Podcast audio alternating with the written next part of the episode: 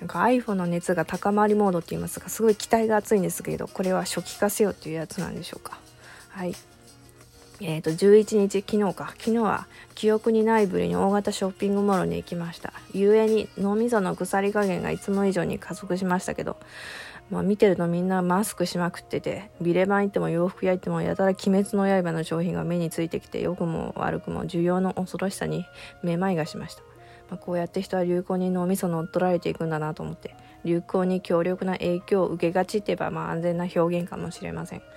私これ始めた時別に流行してたからじゃなくてなんか追い込まれててそれ以外に見当たらなかったからっていう理由だったんでよく言えばまあ流,、えー、流行に流されない。悪く言えば情弱すぎて世の中の動画を知らなさすぎるのやもしれません。いや知ったとて知ったときとて「鬼滅の刃」3話しか3話までしかアニメ見ておりません、まあ、話は面白かったと記憶しておるんですけども個人的にこう我慢とか忍耐とか必要な話がもう無理になっててだから3話以降も続きが見たいっていう欲が出なかっただけでした。ということではい急に話変えますがハリガネムシについて見ておりました。ハリガネムシは何回見ても嫌なんですけども生態系をつなげる役割持っておられてまあでもやっぱそれとこれとは別でやっぱ嫌いかなっていう 感情しかないんですけど。えーと、マインドコントロールの達人だそう達人っていうか達中か。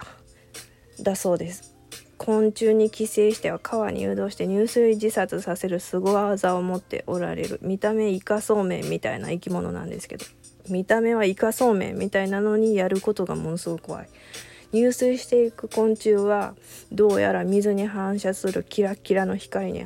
反射しているようですそれに反応するようなタンパク質を発現させてるということ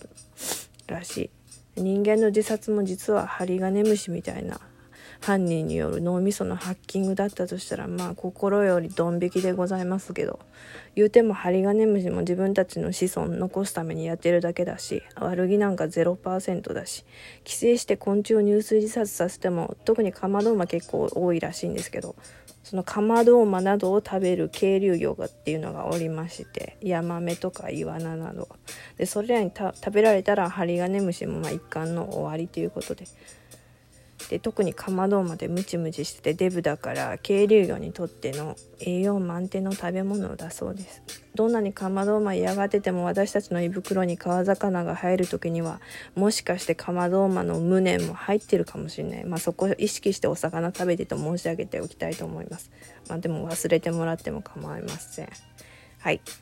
ハリガネムシが魚の餌になるカマドウマやコオロギなどを川に持ってきてくれる役目を担っているんだったらマインドコントロールしておる。ハリガネムシもまた結局は生態系全体にとってあ生態生態系全体によってマインドコントロールされてるっていうことでした。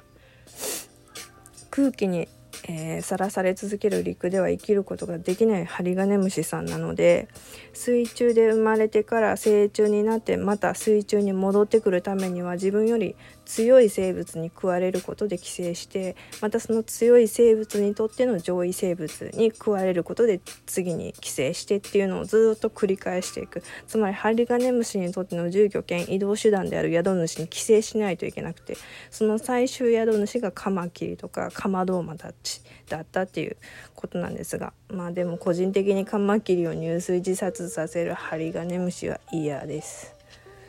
でも生物界で一番多い種類って寄生虫かもしれなくってああそういえば今年大活躍のシンコロさんもそうだったなってコロナ殺すみたいなワードも一番なんか飛び交ってたような一番でもないけどいっぱい飛び交ってたような気がするし情報の冷静さを書いた人間の脳みそが外部環境からハッキングされますと自分の感情感情のコントロールすらできなくなりますのである意味で針金虫的な存在の餌食になってるのかもしれません。他人の感情に触れないようにするためには自分が規制されずむしろ自分から積極的に誰かに規制していくことが大事なのかもしれない。針金虫例にとりますのは規制した時点で相手を殺すことになる殺すことと同義になっちゃうのでまあ、うん、残酷な例えにもなりますけどまあ一回私に捕まりましたら、まあ、良くも悪くもあなたの人生終了になりますよと。朗らかな笑顔。優しい眼差しで言えてしまうほどの強力な他者操作性を身につけたいなっていうふうに針金虫から学びました。はい。ということでおやすみなさい。